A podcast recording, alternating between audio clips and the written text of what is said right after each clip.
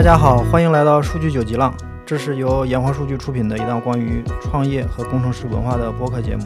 我是本期节目的主播洪基。前两期其实跟大家一起聊了公司创业，还有我们从零到一做产品的一些有趣的故事。今天开始呢，打算聊一些相对轻松的话题啊，我们聊一聊酒的那些事儿。今天呢，给大家介绍两位新朋友。第一位嘉宾呢，是我们炎黄数据的技术副总裁啊，Scott，我们一般叫他大哥。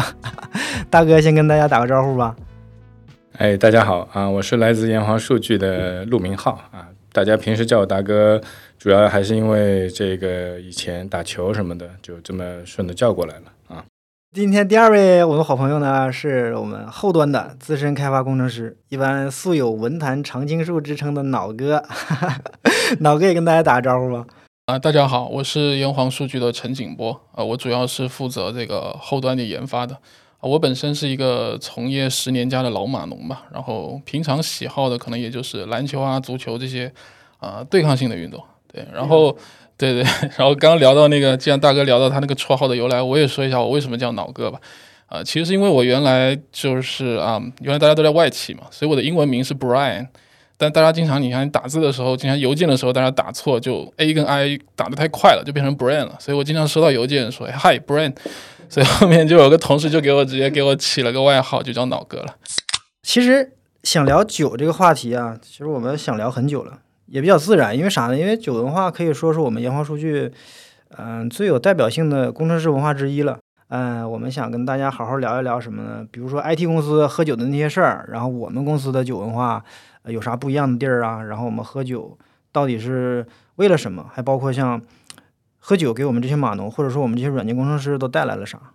好，那来吧，欢迎两位，我们今天先喝一个，来走着，来。其实咱们三个礼拜一刚喝过，礼礼拜一是什么呢？礼拜一是我们固定的那个中午的足球队活动，然后这次这个礼拜一呢，我们就搞了个聚餐，搞了个小的那个颁奖仪式。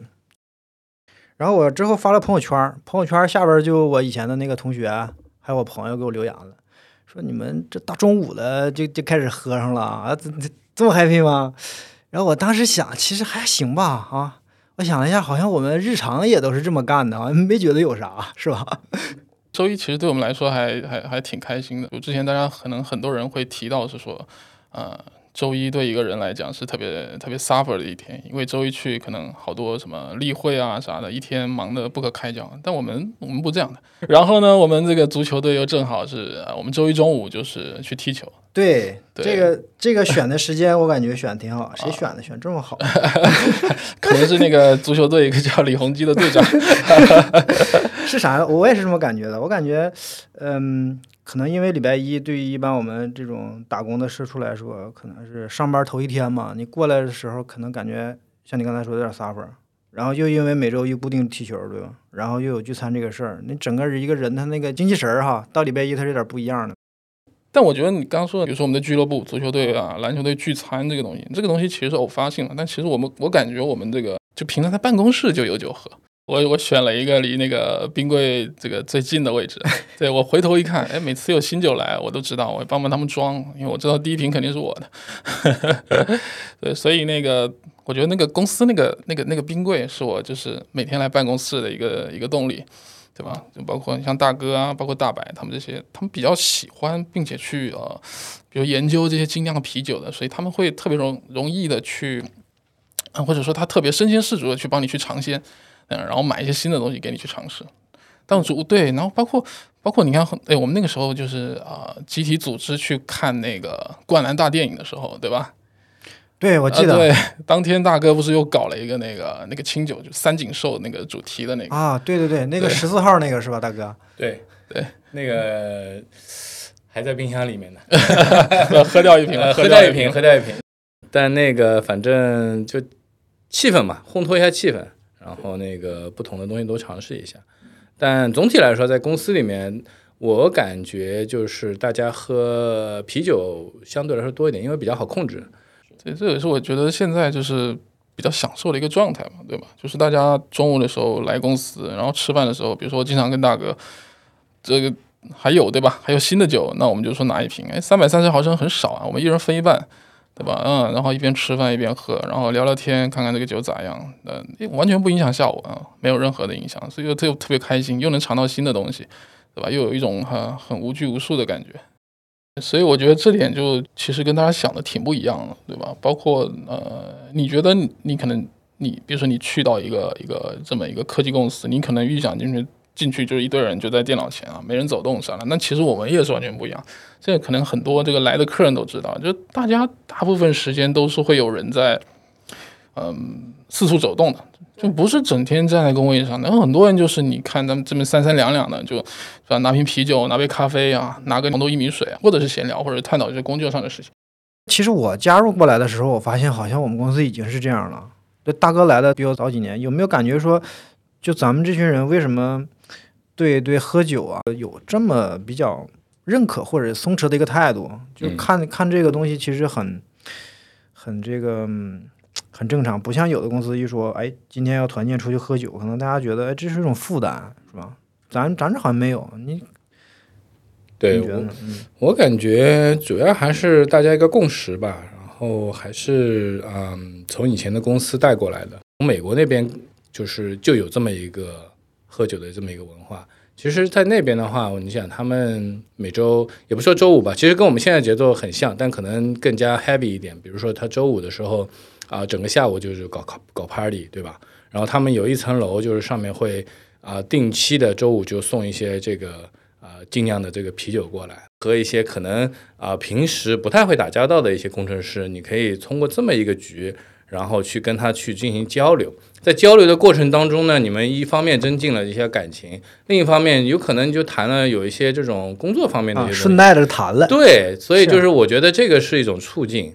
所以就是这样的一个啊文化，我觉得我们也吸纳过来了，就转到了就是中国这边。是中国这边的话，和那边也也不太一样，因为毕竟大家都是啊，大部分的都是认识的，或者说是就是说啊中国人嘛，交流起来也没那么的麻烦。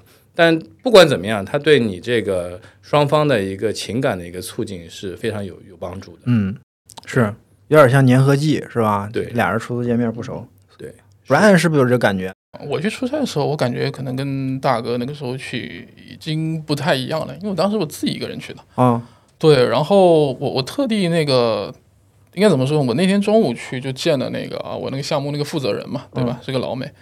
他说那个怎么样？中午这个吃饭，我带你出去喝一杯。行，我说行啊，那挺好的嘛，是吧？有机会见识一下。结果真的只喝一杯，真的只喝一杯。然后后来到下午，我这个就手头上事情忙完了嘛，我说哎，我要去这个。因为这不是公司，不是整层楼都是对对吧？都是自己的。我想我上去见识一下传说中的那个好多人喝酒的地方。嗯，就去了以后，我不知道是去晚了还是说那个时候已经变了。反正我去那边只有三三两两的几个人，也没有太多人在喝，所以我感觉我已经这个错过了那个黄金时代了，可能 没见识到。对对，你说的没错，就是从最早二五零那个时候应该是最疯狂的时候。那个时候，因为大家都是一副创业的这么一个。啊，那个、那个、那个、那个精神嘛，然后大家还人相对来说也少，然后那个时候就是啊氛围更好一点。搬到了旁边二七零之后呢，确实没有以前啊那么的氛围，因为我跟好多人也聊过，在上面喝啊什么的，人确实少一点。然后呃，甚至有的时候都没有酒，就是他那个啤酒都不进了，所以就是导致了就很多人慢慢的也就去的少了，所以就是确实氛围会会差一点。但不管怎么样，没有阻止我们在上海这边的这个 这这这这个传统更加的这个延续下去啊。美国那边可能少一点，但是上海这边还可以，一直延续到了炎黄这边。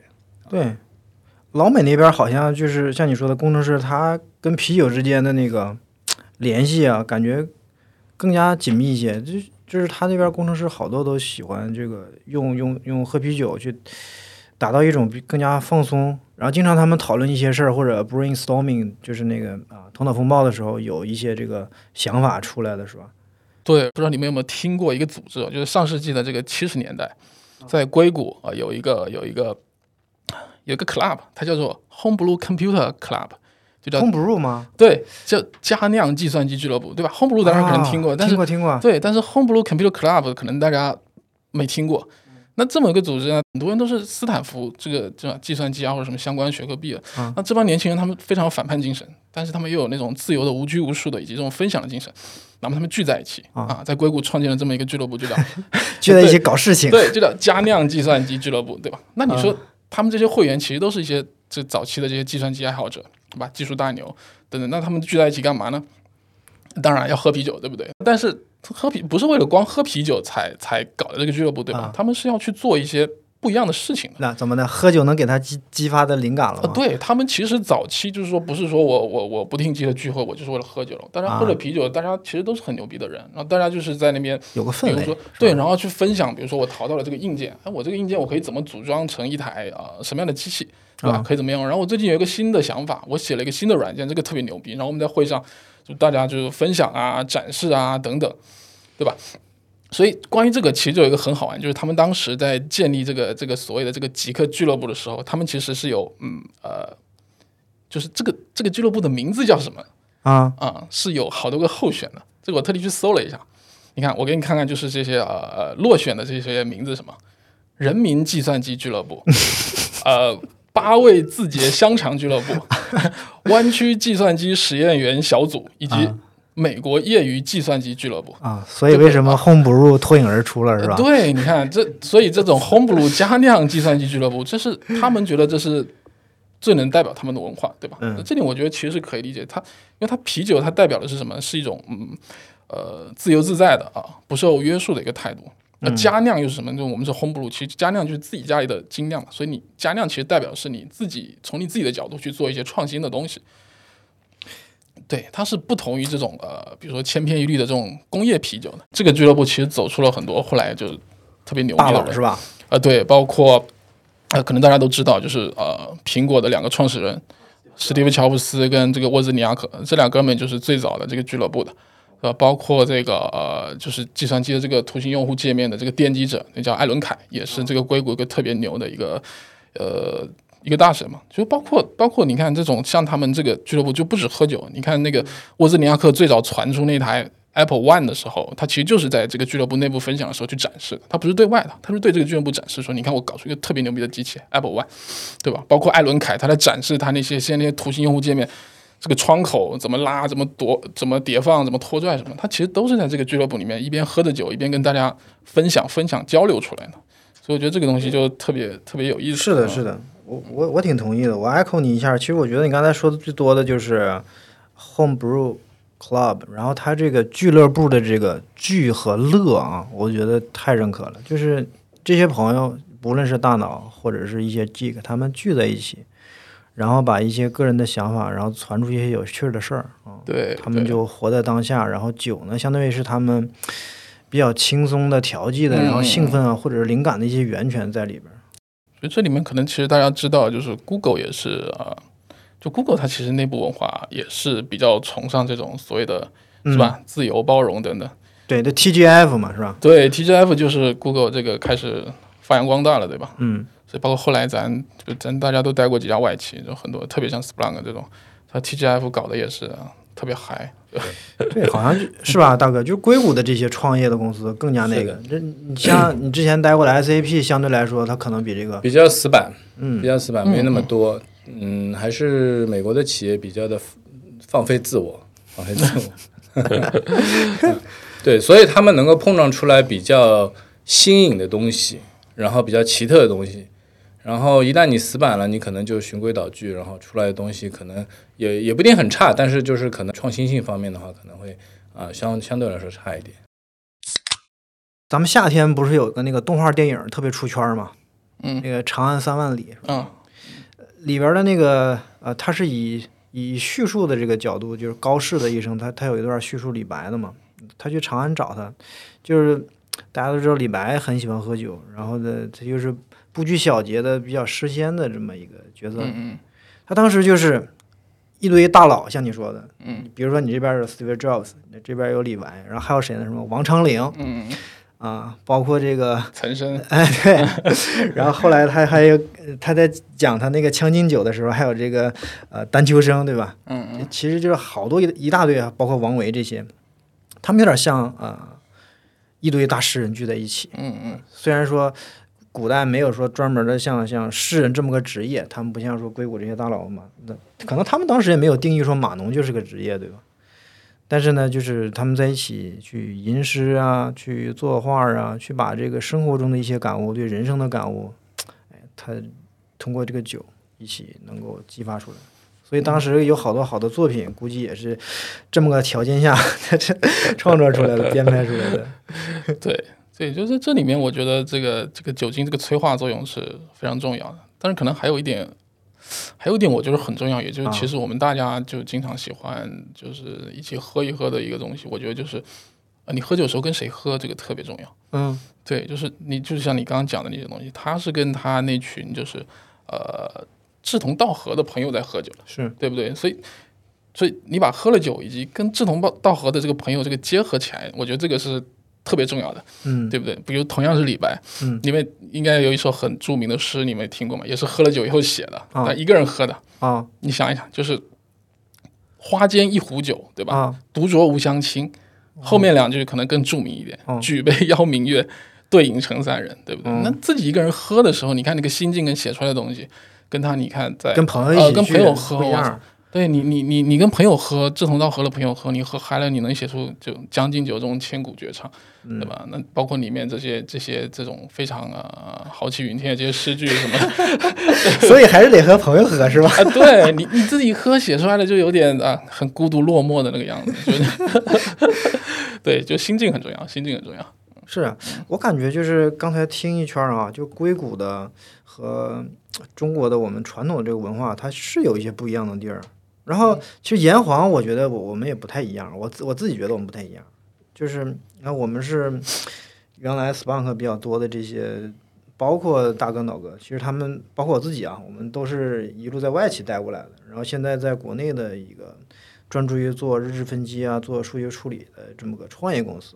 所以我们感觉是自己有点像大哥，我们有点像什么这个这个外企 DNA 的这种国内的 创业者，是吧？我们在摸索，在摸索，嗯摸索自己那条路。但反正呃，像酒文化这块，我们是觉得经过那几年的沉淀，觉得是啊、可以认可的，大家可以接受的这么一个文化，我们还是把它传承下来了啊。包括我们现在的一帮小年轻啊，我感觉他们这个被咱同化了。对，其实其实你看他们，嗯、其实年会吧，就年会做就做个做个例子，他们可能啊一开始也没有怎么喝，对吧？啊然后到后来这个战场上面就只看到他们的身影，我们都已经差不多了，然后他们还在拿着那个酒壶在那边冲呢，所以这个就是其实还是有一定的这个就是啊、传承的效果 OK，这点上我的看法跟你倒不太一样。啊对，我觉得他们不是被我们同化了。啊！啊，他们是加入我们以后，他们觉得找到组织了，你知道吧？因为把他的本性暴露了。啊，对，因为因为你知道吗？就是那个年会那阵子，有很多人，就比如像我，我是刚阳过以后刚好的，对吧？啊啊，然后其实年会的时候，大家没没有像以前年会那样说一定啊，我要特别嗨特别嗨，我说我们自己控制一点，对吧？啊然后那帮年轻人，那帮年轻人，因为因为我自己刚刚阳了好了，也就一个礼拜，啊是吧？我不怎么喝，我还劝他们说，你们这个悠着点，这东西不是必须喝的，大家自觉。但不管啊，说哎，这这这，呃，自己刚把这个一壶白酒喝完以后说没有，我没喝多少啊，我没喝多少。说明他对 对我们的公司的文化、对我们的产品、对我们的人，他从内心认可了。对，但有些不喝酒的，他比如说过敏或者喝一杯就倒的，在那边睡觉的，也大有人在，对吧？对咱们也不会把你哎眼睛扒开，然后你就继续给我喝，对，那不会这样子啊，不会这样子。我们还是量力而为，主要还是开心嘛。很多啊，我记得像温森这种是吧？他他其实知道我这个一杯倒，对吧？然后一瓶倒，对。但但是呢，不妨碍我先把我这个一瓶的 quota 先用掉，先先把自己放了。对、嗯对，这是我们原来的另一个同事，他特别好玩，嗯就就他非常享受，就是大家在一起这种非常自由的状态。但是按他自己的说法嘛，他酒量又不太行，当然也没人劝他，那他就自己先夸夸两杯，两杯完以后呢，他就自己旁边找个凳子就躺下了对，睡得啊，很好，躺下，然后大家开始聊天啊，接着喝啊，没事。嗯一会儿起来了。哎哎，对，什么时候说走了结账了，他自己就弹起来了，不要人叫，特别好玩。我觉得就是喝酒能够调节气氛，一个是调节气氛，就如果你这个桌上面大家都只吃菜，然后喝点雪碧、果粒橙，嗯，那你可能这个这桌就没什么话题，除非你有个话痨在这个桌上面，对吧？他可以不断的跟你带节奏带节奏。对那咱们码农不是这么一个性格，对吧？是大部分的码农他其实呃不太不太善于交流，对他需要个破冰，对吧？对他需要一个破冰，然后他需要一个就是说一个 trigger。对，那我觉得酒就是非常好的一个这么一个一个催化剂。我之前在那个 Quora 上面啊看到一个问题啊，就为什么计算机工程师特别喜欢喝酒？嗯嗯，就就其实我不知道为什么，就是说这些美国人会有这样的观感，觉得这个计算机工程师呃特别喜欢喝酒，对吧？啊然后但是下面有一个有一个有一个那个呃回答，我觉得挺有趣的，就非常一本正经啊。然后他很他很详细地跟那个人解释，他说他说呃一个一个码农的工作呢，其实可以分为两部分两种类型的工作。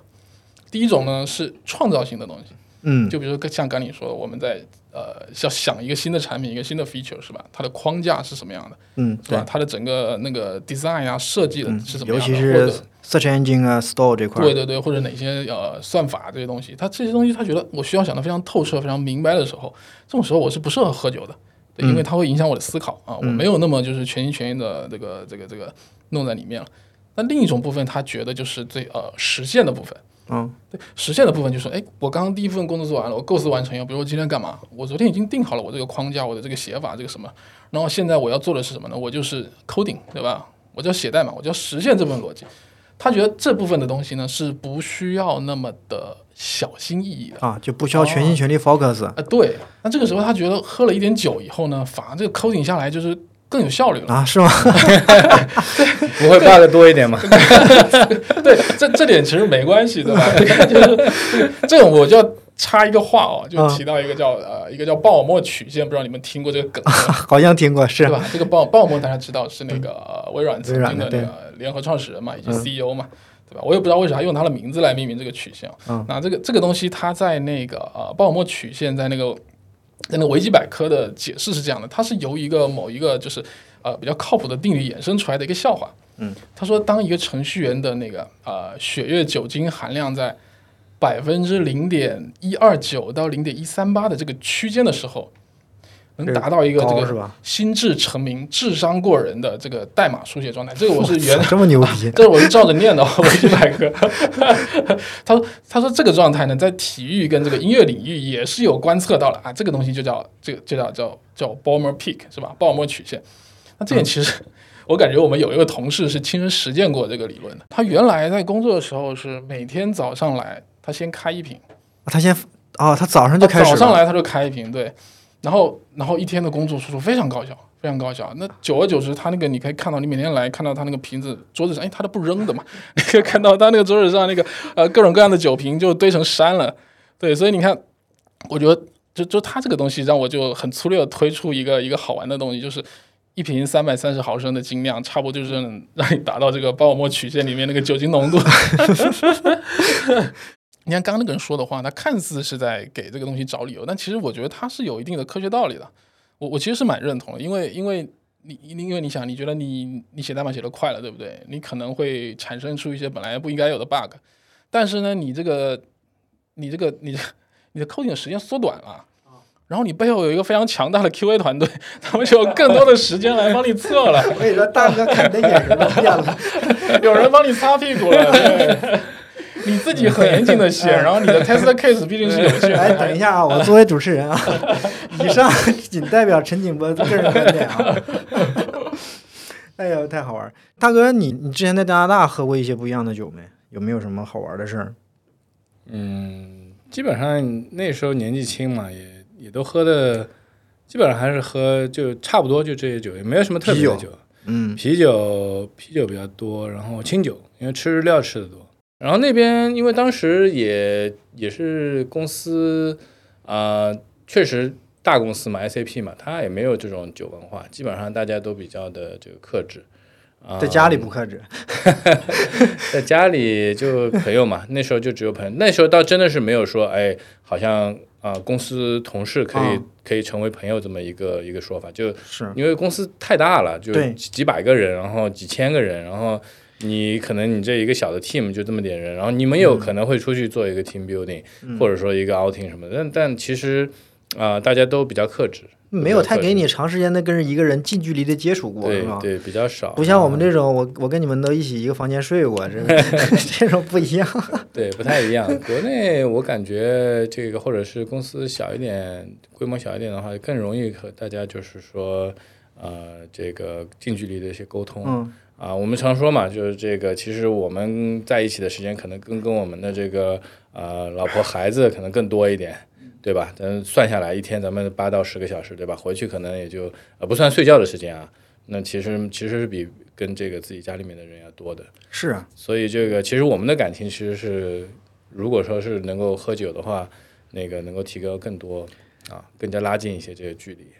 所以听下来感觉 SIP 就更像一个大家认知中的那种啊码农应该有的样子是吧？就特别理性，特别嗯，对，其实是这样子的。嗯然后那个穿格子衬衫的多一点，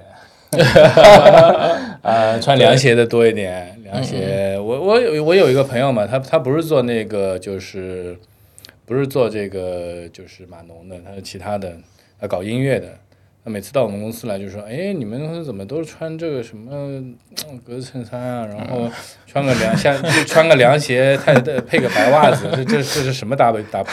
嗯，我我也不好意思说，我说这就就这样的这个，对，他每次拿这个来嘲笑我，我也没办法。所以你看，说回来，虽然他嘲笑你，但是确实大部分人认知里面感觉码农就应该是那个形象，是是吧？是是，就应该是他也不是感，他也不是感知的，他就是看见了，嗯，这确实有这样的人是这样穿的。对。所以我感觉这这不毕竟这个啊这个行业这个群体是非常庞大的一个群体吧，所以我感觉这是我们的一个、呃文化上什么的一个很大的一个差异化的一个点。对，嗯，就是哎感觉大部分就就你拿我们跟一些国内的一些公司或者一些大厂的话相比的话，可能它就是至于那个你刚刚说的 SAP 的那些那些风格，那些是比较严谨的、啊、比较理性的啊这个东西。但是，嗯，我个人觉得我就是特别的，嗯，就是赞成就我们现在的这种模式呢，就是说，就我怎么想的呢？我是觉得就是说你，呃，人是不一定要被啊。严格定义在一个一个框框里的，嗯对，是吧？我是码农，你也是码农，是吧？所以我们好像就是应该在同一个象限里面。所以你你一个人嘛，那要么他是特别理性的一类人，要么他是特别呃呃感性的一类人。嗯这个就很像就是现在特别流行的给人测那个什么 I 人啊、E 人啊啥啊，对，你是 I 人是吧？你是 E 人，你就是这个象限的，你就是这个象限的。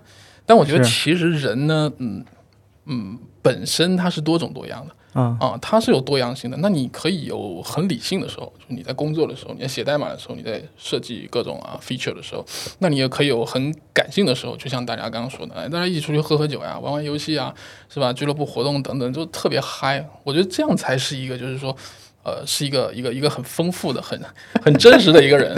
所以说，不是人格分裂是吧？对我说，我就觉得人不要活得太累，就是说嗯给自己那个嗯贴了太多的标签。比如说你觉得啊你自己是个码农是吧？那我就应该是那呃循规蹈矩的啊、嗯两点一线是吧？不善言辞。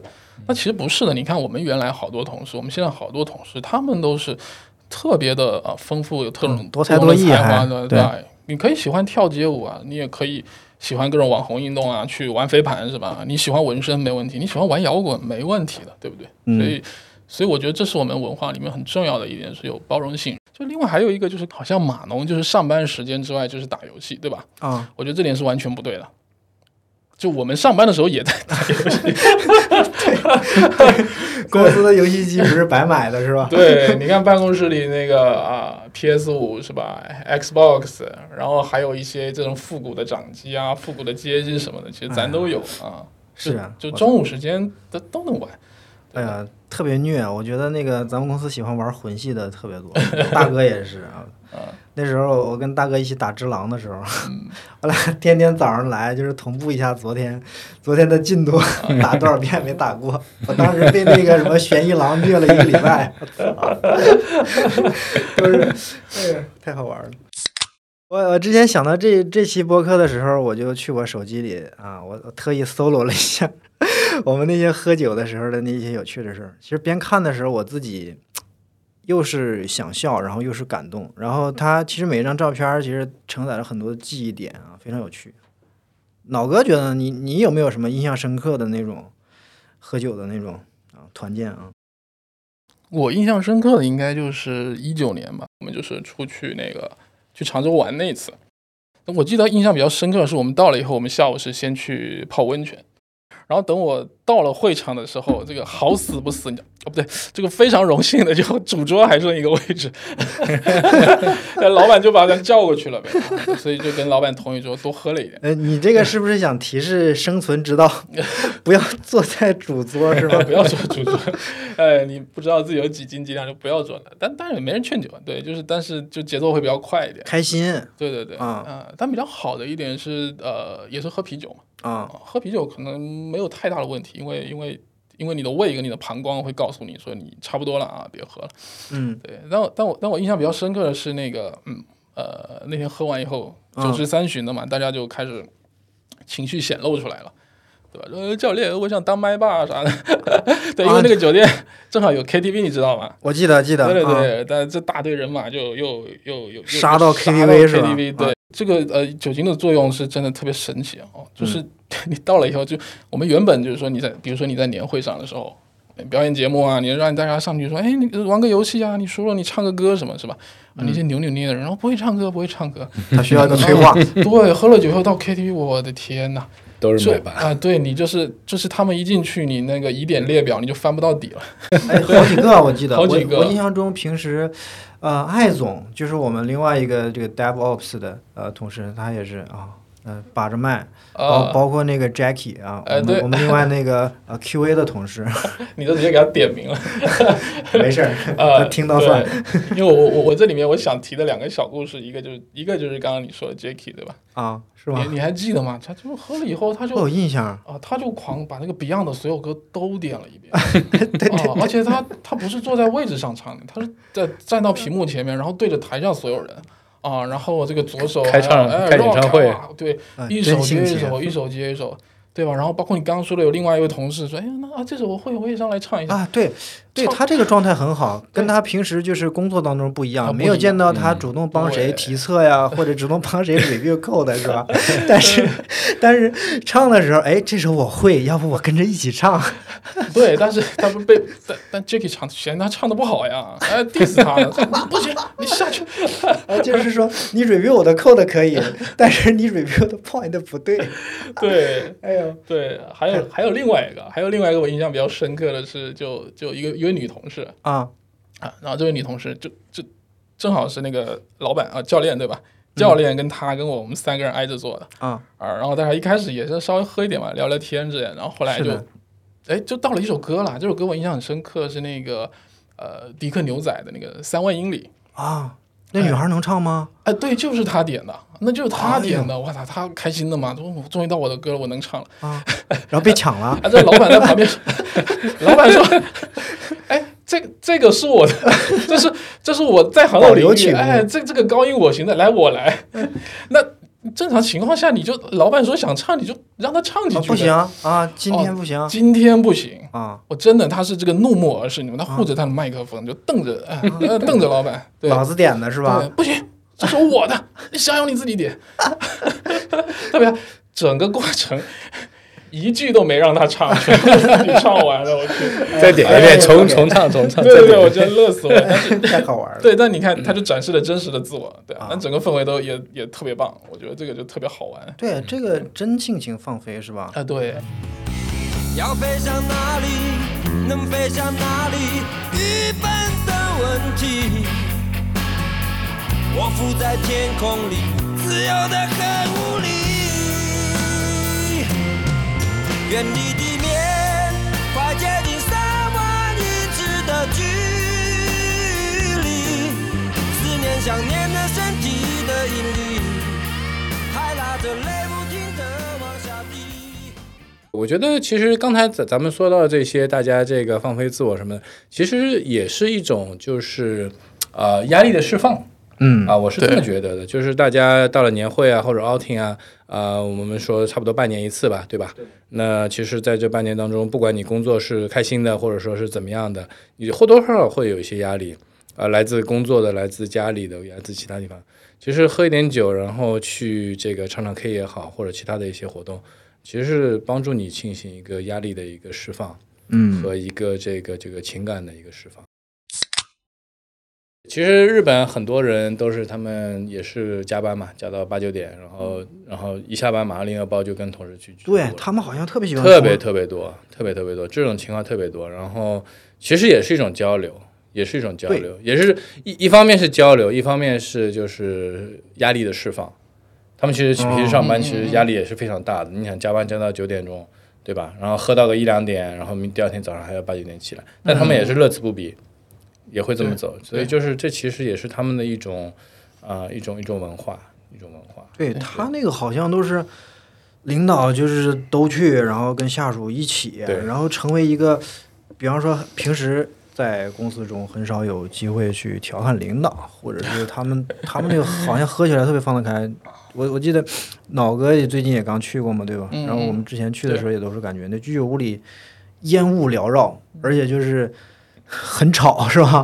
就就你看那个他们他们是不是喝起来很嗨很嗨的样子？对，就特别嗨，而且就是跟你白天看到就有很大的反差。因为我们白天我去的时候，白天出去玩的时候，有时候就比较早出去嘛，嗯对吧？你其实能经常，我我我都是用公共交通的嘛，所以哦你在地铁里面看到的那些就是。呃西装革履的那些人啊，一个拎着公文包那些，他们整个给人的感觉都是这种呃非常严肃的啊，然后很压抑的，真就不怎么说话的。你哪怕你说看到这里有三四个上班族，可能这一人之间隔着一到两个人的位置，感觉就非常非常的那种，对，就你你你想象不到，就是你到了居酒屋看到同样是这些人。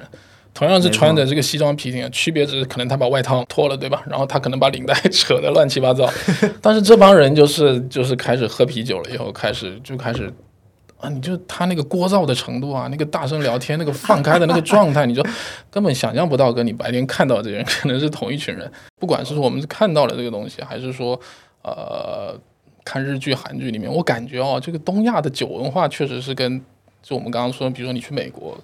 跟那些去欧美那些国家跟人家喝酒那种文化是完全不一样的，嗯不知道你们有没有什么这这个这个感觉？哦，我没去过韩国啊，但我们在那个咱们长宁那边儿经常去，那个小木屋那边儿韩就是对韩韩国街那边儿咱经常去。嗯那边儿的那个 韩国的屋里，我感觉是他喝那个烧酒，那个很容易挂。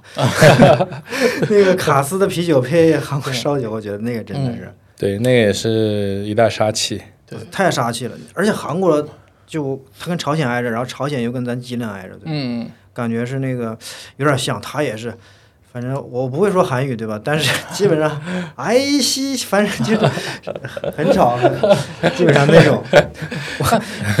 但你有没有发现，就是说他们他们就喝酒规矩太多，你有没有发现啊，？他那个你哦是上下级啊，或者长辈之间的那对，种，就是我感觉不知道为啥，可能是东亚文化这个问题吧，就从孔孟之道的从我们这边发展过去，传到他们那边以后，怎么的就就你看这三个国家在喝酒的时候，都感觉有太多的繁文缛节，你有没有觉得？嗯，有点儿，对吧？具体不太知道，但但可能我们跟着这个啊、一些商务局 接触过一些客户 啊，我其实自己是不太适应的。我我我讲讲个小故事吧，其实我自己不太适应。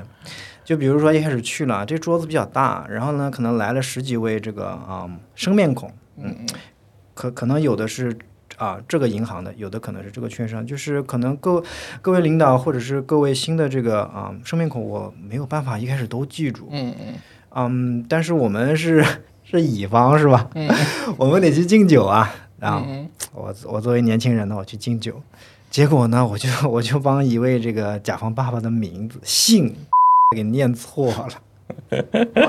然后呢，更尴尬的是，边上有另外一位甲方爸爸提醒我说：“哎，这这个是其实姓张啊，不不姓这个。”哎，当时感觉这个特别的夸张，但是但没办法，但是呢还好，就是人家不太 care，反正知道嘛啊。过来是敬酒的，人家也、没有说很端着。然后呢，会喝茅台，但我感觉这个就是茅台，可能除了它本身作为酒之外，它有另外一种交交流啊，或者是交际的这种场合的这种属性。但其实对于我自己来说，我没太适合适应这种场合，不太适合，反而是没有说我们在一起可能喝啤酒喝的开心一些。，OK，对，哎，听下来我就难受。我想象我把我替换成你，哦，我的天呐！包括我们这，我这，我觉得这个东西是不是中国特有的？就是我给你敬酒的时候，我酒杯要比你低啥？就根据我跟你的身份不同哦，我比你低，然后万一对方很客套，他也会比你低，然后两个人在，你看店里面有些搞笑情节都贴到地上去了，就觉得这些东西很多规矩我都觉得，嗯，对，反正我不喜欢。你你这些规矩，你你是从小就是嗯 长辈啊，或者是告诉你的嘛，对对对呃？就是有时候你出去，你就是能看到的，嗯对，包括我们刚刚提到的这种呃，嗯就包括日本跟韩国，他其实感觉他们现在比我们更加的强调这个所谓的呃这个长幼尊卑的这个东西，嗯对不对？他们哪怕那特别是韩国，哎，其实日本也一样，他哪怕你们俩其实是平辈，那可能他比你早个两年三年，啊，前辈嘛，对哦，吧？前辈对。那你看什么后辈给前辈要给前辈倒酒是吧？对，前辈是不能自己给自己倒酒，那多丢份儿啊，对吧？是，所以大哥不给自己倒。我是不想喝。对，包括包括你看韩剧里面他们那种啊，后辈给长辈倒完酒以后呢，他喝酒他就侧过去，他不能正视着他喝。我、操，那真是哦，对，你就觉得嗯，我不知道为啥就形成了这种很很奇怪的文化。我我们就我自己是不太知道，可能也不太讲究这些繁。嗯嗯我我我说可能繁文缛节有点过啊，但是可能我我觉得我们自己喝酒还是比较有涵养或者是分寸，对吧？对你你去跟呃大哥也好，跟小鹿去敬酒也好，你不会说来喝一个，这也不会，就是可能还是会意思一下，对吧？大哥来啊，我敬你一个，对吧？你也不能说明浩把杯子他妈给我端起来，对，不会这样。对就是我觉得还是有分寸的，但是呢，我们不太讲究那些，嗯，可能可能我们还是取取掉了一些东西，留下了一些。对对，就我们可以去呃不拘泥于一些所谓的一些呃传统或者规则吧，就我们自己可以去打破传统，对吧？我们可以去呃定义我们觉得好的规则。我觉得这个东西对于一个一家高科技的公司来说是呃特别重要的，因为你创新的精神其实不只是说体现在你对产品的要求上，也体现在你怎么去对待人，怎么让这些人能更好的去啊啊、抛下他的包袱，开足他的马力，去做自己或者说大家一起觉得对的事情。我们这毕竟是工程师嘛，嗯不像销售，你跑在一线对吧？要接客户什么的对。其实我们离客户还是呃相对来说有点远，相对来说有点远，所以不太会有这样的。那我们自己公司里面喝的话，其实就都还好，我们也没有这么多的这个条条框框，对的，大家喝的开心就行，对吧？对能喝的多喝一点，不能喝的那你今天少喝一点，对，或者你今天有什么问题，像丽丽这种的，对吧？身上发什么疹子什么，那那不喝就不喝，对吧？对，丽丽是我们一个解决方案的工程师，但是呢，她出去见客户，她从来不喝。对，这这也是我们讲究产品，不讲究这个非必要的人情世故的一个原因。对，尊重个体的差异嘛，嗯对，所以就还好吧。平时的话，你说这种礼节性的和长辈什么的，其实还是需要的，对吧？对，然后那肯定的。那个，如果真的是客户的话，其实呃也需要讲究一些。那讲究，我上次没讲究好吗？其实很累的，其实很累的，因为你我们喝酒是开心嘛，就是你也不管那么多事情。如果你要心里面有一件事情，你要想着，哎呀，这个人叫什么名字，然后我等会儿怎么样敬他，是不是应该我来敬他，还是什么时候时机去敬他比较好？所以如果这样的话，其实是很累的一件事情。你脑子里面要要有很多的东西在那边，然后啊、自己也喝不好，然后可能也没有陪好，所以这个其实是嗯。其实其实不是我们现在公司里面的这么一个文化，对嗯这种能力其实是我们，我我其实我觉得也不是我们了，可能大部分码农相对来说比较缺失的。但其实这种缺失，我觉得可能也是一种幸事，就因为我们把本身的喝酒啊，跟跟这个同事之间这种聚餐变得更加纯粹一些了，它就是一个开心轻松的调调剂的一样的东西。对是的，对，嗯这就让我想到以前我们有一次这个组内喝酒，然后有位有位新人同事，他就 他可能就受这些传统的酒文化影响比较深，是吧？啊那上来就是。哎 大家好，我先来三个哦，你们随意。对但大家对这个东西的反应都说不用了，不用，不用，不用。啊，对，就就所以我们不不觉得说这个东西啊，你把这个东西带进来以后，我也不鼓励你这样。但人家是不是真的能喝呢？啊，他是真的能喝，但我觉得啊你不需要这样。我怕你是就迫于说，因为你新来到这个环境，你以为我们大家也是跟你在别的地方见到的一样，那其实我们不是这样。对，对，这点就很重要。对，对，所以就是听众朋友们，其实我们经常说 我们酒文化比较比较推崇，但不不是我们酗酒啊，你是放心来，喜欢我们公司可以来，我们大家一起聊天喝酒，我们不酗酒。对，哎呀，其实给我人生第一课的，或者说就是我我第一次吐啊，其其实也是我家长辈，是我表哥啊，我差不多那个时候还在上学吧啊，然后呢回 回家之后。呃，去表哥家啊，表哥说这个吃完饭了，啊，聊两句，喝点吧。我说行啊，然后呢就开始开开酒，然后碰杯啊，直接就干了。我表哥一看，哎嘿，可以啊，然后继续倒上继续干。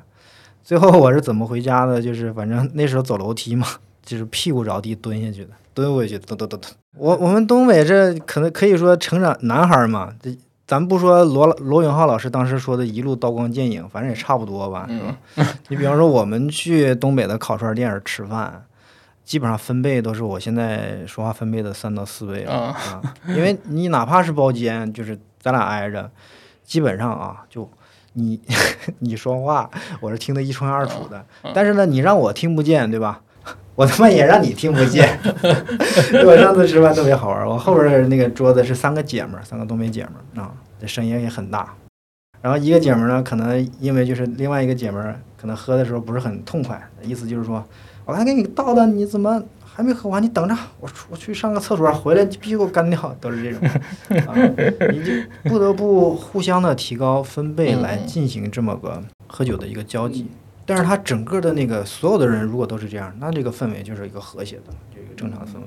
我不知道你们那是什么？你是你是福建的是吧呃？，对我福建的，不，我这个人比较窄，没那么多酒局。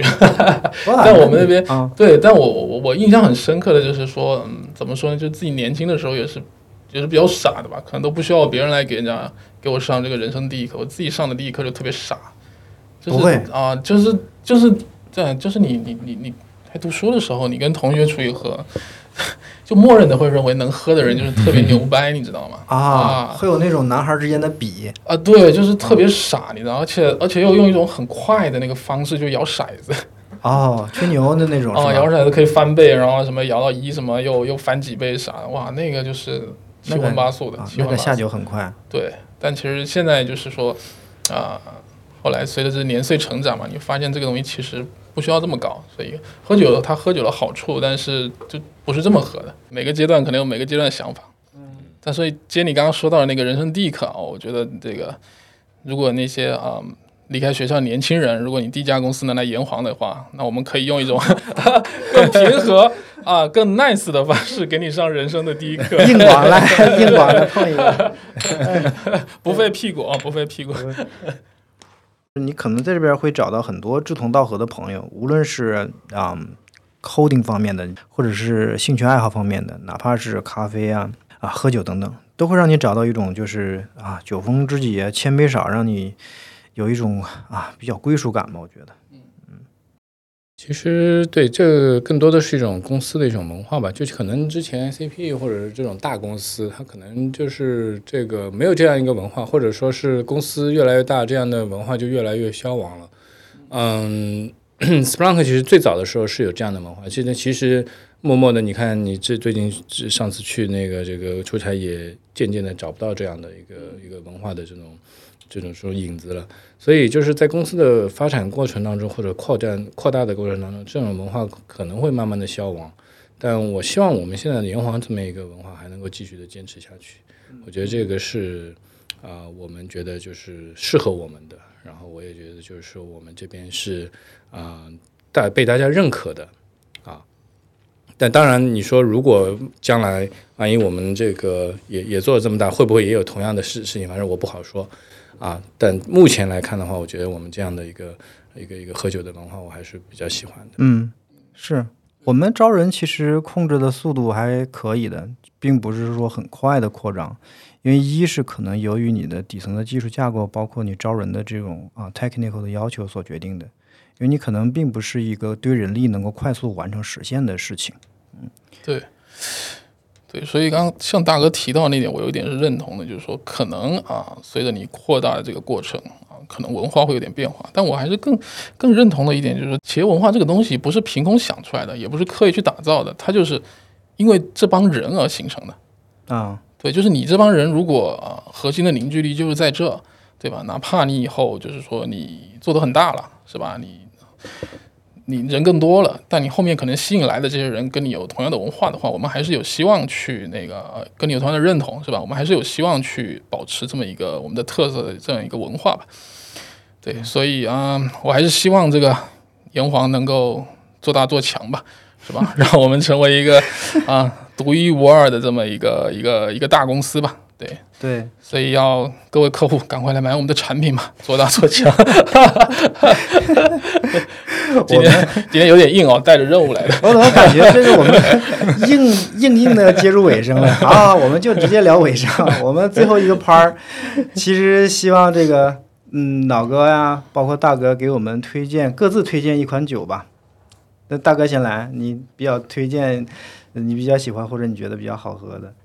我个人来说，我其实刚才没聊到这块儿，就我个人来说的话，其实是啊、平时的话喝啤酒杯多一点，因为比较方便嘛。对同时喝，在公司喝，在家里喝也都比较方便。嗯、但是我从嗯，就是一六年，应该一六年之后吧，就开始慢慢的就是去接触红酒这一块儿。呃，说到红酒的话，还有一块儿我想说的就是，其实大家可以看到，慢慢的这个就是啊，三藩那边就是湾区那边的码农，其实他们啊喝红酒的人很多，嗯。尤其像谷歌的这块儿的，里面很多人都会啊、都会对红酒有一定的认识，他们也对红酒就是说比较接触下来就比较方便嘛，因为他们就在纳帕嘛，纳帕我不知道大家去过没有，就在三藩往北开啊、一两个小时，反正不是很远。他那葡萄是好还是？嗯，他那边是它是新世界的酒啊，旧世界的酒的话就是法国啊、意大利，还有那个西班牙，就是欧洲的这一块儿的。然后新世界的话呢，就是澳大利亚、美国、新西兰，这这个算新世界的酒。然后他们有一个一九七二年吧，还是七三年，有一个法国审判嘛，就是大家拿这个你各个新世界的旧世界酒都拿过来，就是说啊、这个盲品，盲品，盲品就是我不给你酒标，我不告诉你这款酒是哪里来的，然后你就喝，喝完之后你评分。哪个好？嗯那么那个叫巴黎审判，巴黎审判呢，那那年为什么为什么是一个分分水岭呢？就是因为那一年的纳帕的酒拿到了第一名，就击败了这个法国五大酒庄的那些。啊、应该当时去参赛的也没有，也也没有五大酒庄都去吧，可能去了一两个，具体几个我都忘了。所以那是分水岭，从那一年开始往后，纳帕的酒就扶摇直上，就是它就是在啊、各个领域都会卖的相对来说要比以前要要好很多。嗯那么就是呃，你会发现最近不说几年吧，可能十年左右，就是说啊、湾区的工程师他们对红酒的这个追捧是相当相当大的。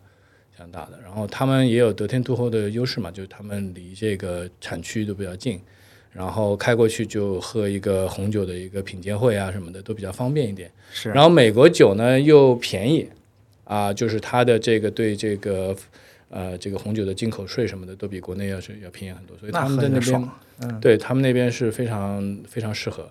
然后你看 NBA 吧，NBA 那些球星啊，老詹或者谁，他们也都也都喝红酒，就每次打完球都喝一杯红酒。他是不是因为这玩意儿也赚钱，他自己也搞那酒庄啊？他倒老詹倒真没有自己的酒庄，但我嗯知道这次你不是哈登来，不是一下子卖了三秒钟还是四秒钟卖了是一万瓶，那他他是有自己的一个，他不是自己的酒庄，他是贴牌，等于说是他就是跟他他就跟他联名嘛，等于说是对吧？对然后姚明有酒庄，姚明在那边有酒庄，然后有一哦个纳帕那边有个酒庄，然后那个这个叫什么？啊、就 NBA 这些球星，就是黑人，他们都都喜欢喝红酒，所以就是啊、其实后来我喝下来之后，我觉得也不错，但喝喝红酒呢就不适合就是非常大范围的，它喜欢、它适合就三五个朋友，就大家都认识，但大家品一品。对。因为红酒它是它不像啤酒，你开了之后从头到尾就这个味道，就这个味道。但红酒它它是有那个就是它有这个醒酒的这么一个过程，啊，就是你开了之后。放那儿是吧？放那儿，然后醒完之后呢，再到后面它可能就是它有一个波峰或者波谷这样的一个、一个走势，所以它每就好的酒的话，它可能每个小时甚至每每十分钟、每五分钟，它的味道都是不一样的。氧化什么的都不一样。对，所以就是它适合，就是说几个朋友，比如说我们今天三个，对吧？我们开一瓶，嗯然后或者开两瓶，三个人两瓶是是比较好的一个一个一个数量。然后咱们就慢慢的品，慢慢的品，然后把这个酒的这个味道品出来。然后在品的过程当中呢，大家可以聊，啊，聊这个乱七八糟的事情都都可以聊。啊，这扯得有点远啊，但我觉得这个红酒就是和码农其实还是有一点这个，就尤其是三藩这边，就他们的这个趋势是越来越多。因为我我有几个朋友他在谷歌什么的，他就很就就每周基本上都有这个品鉴会，啊，是他们自己组内的这个组织的，或者说是啊他们老板带着他们去的都有，啊都有，就是这个在那边已经形成了一种一种一种氛围，对，一种氛围，我觉得这个就挺好。是的就挺好。然后这个啊、嗯我我自己个人理解，这个不不代表不是从其他地方看了，我个人理解啊就是码农他其实是希望自己就是说被认可，然后他是觉得。呃，我应该是因为他们的收入是非常高的，对，在湾区那边是非常高的，对吧？嗯他希望就是说他自己的这个 level 能够往上，就是拔一层，不要让别人觉得自己是指挥 coding，指挥 coding 的这么一种人，这个就和 NBA 的球星那种人很像，对吧？呃，我我赚了这么多钱，我的社会地位就应该上去，对吧？我就应该是这个喝呃我不喝好的红酒。指挥打球是吧？对，这个所以就我这是我自己的体会啊，我自己理解啊。所以就是其实其实这一块的话，其实红酒啊和码农是非常契合的一个东西。国产的话，我啊、呃就我推荐一款红酒的话，就是其实之前我们都公认的就是那个小马驹，那个是性价比就相当相当的高啊。不做广告啊，大家可以自己自己自己上网去搜一下。然后啤酒的话，我喜我喜欢喝的是那个新英格兰口味的，就是 IPA，它是混浊 IPA，就是啊、又叫新英格兰式的这个 IPA，然后它呢就是啊、不像 IPA 这么苦，它的苦味很很呃很少，啊、有一点点，但但基本上不苦，它是那种果味的。然后喝下来性价比或者口感比较好的是我最近喝到的是新西兰的那一款，它是一个车库酒，应该就叫 The Garage Project，然后它自己产的一个那个啊、一个一个这个混浊 IPA，那那个还可以，那个那个确实是比较性价比是相对来说比较高的。啤酒和红酒我基本上推荐这些，然后白酒我就不推荐了，白酒基本上平时喝的比较少。我我我个人是反正啤酒和红酒是我比较喜欢的，对，其他的都一般吧。那个像啊、清酒、米酒，还有那个烧酒，都是容易那个断片的酒，都容易断片的酒。对，脑哥呢？脑 脑哥给我们推荐一款，有故事啊！你得像大哥这样有故事。啊、我其实没太多故事，你这个问题就问错人了。不过怎么说呢，就是因为其实我对酒这个东西，我是喜欢喝酒，但我们不会像那个大哥那么沉下心的，他去研究很多东西。早年当然那个大绿棒啥的，我也喝得很开心啊。对，后来包括嗯，怎么说？其实我后来也喝过一些就非啤酒的东西，包括以前啊刚工作那几年，我自己在家的时候，我还挺喜欢喝那个朗姆酒的。啊，啊，是对，就是那个百加得那个很便宜的朗姆酒，那我就觉得那东西就就就觉得挺好的，哎，对对，然后哎不加果酒，就可以自己可以自己己调可乐，那个，对对对。啊啊，那个自由古巴嘛，对吧？以前说啥都喝，然后包括其实因为我自己没有去花很多时间去研究，像我一开始喝这些工业啤酒，喝完工业啤酒以后喝到福加白，就哇，这个福加白真好，这福加白是最好的啤酒。后来我又喝到鹅岛，哎呀，这个鹅岛比福加白好一点，鹅岛是更好的啤酒。那包括到后来，就是你到了啊 Sprung 到了炎黄以后，对吧？你因为很多这些懂酒的人，他们会去买，他们会给你推荐各种各样的酒，所以我就是我更不需要去做这件事情。你进步了啊，啊！对我，我 我只要挑人家那个筛选过的就行了，炎黄严选，对对对，对，所以我不用去管这个事情啊。所以这个怎么说呢？如果你一定要我说这个，嗯，我觉得最好的酒吧，那我觉得应该是那个呃，就跟跟朋友们喝的开心的下一个酒。啊，哎呀，哎呀，有高度，有高度 啊！哎呀，太好了。其实我觉得你这个，你就是有点像我们今天要跟大家分享去聊这个的东西，就是你跟谁而喝，真的是你的好同事、你的好朋友，然后你为了什么，我觉得可能我自我自己而言啊，我觉得你要享受当下，然后你不是为了喝酒而喝酒，其实喝了之后你达到酒精状态啊，它是一种微醺微醉的一个状态。我最近很喜欢这个词儿啊，微醺，就你你更加能感受到真实的自己，更加的 real，然后做自己。我觉得这点非常的重要，尤其是我们现在的，对吧？各种各样的事情压在每个中年人的身上的时候，其实还是这点非常难得的。嗯嗯、我们其实节目做到现在也跟大家说了不少酒的有趣的故事，包括我们是一群什么样的不同的人，然后大家喝酒是为了什么，以及聊了各自比较喜欢的酒。大哥和脑哥觉得呢？今天我们，呃，你们觉得聊得开心吗？我是我是很开心，没有压力了，不用去做一些呃非常严谨的、不能出错的分享，对。啊，哈哈哈哎呀，那我们今天真的是目的就达到了，就是过来聊开心的，对吧？那好，也非常感谢各位收听我们九级浪的节目，欢迎各位持续关注。我最后就不推荐了啊，不推荐酒了，我推荐大家去多备一点这个铝碳酸镁铝嚼片儿，防护胃啊。酒精虽好，但是你不要贪杯。图穷匕现，对对对，最后我们就跟大家 say goodbye 吧，大家拜拜，拜拜。拜拜。我们下期再见。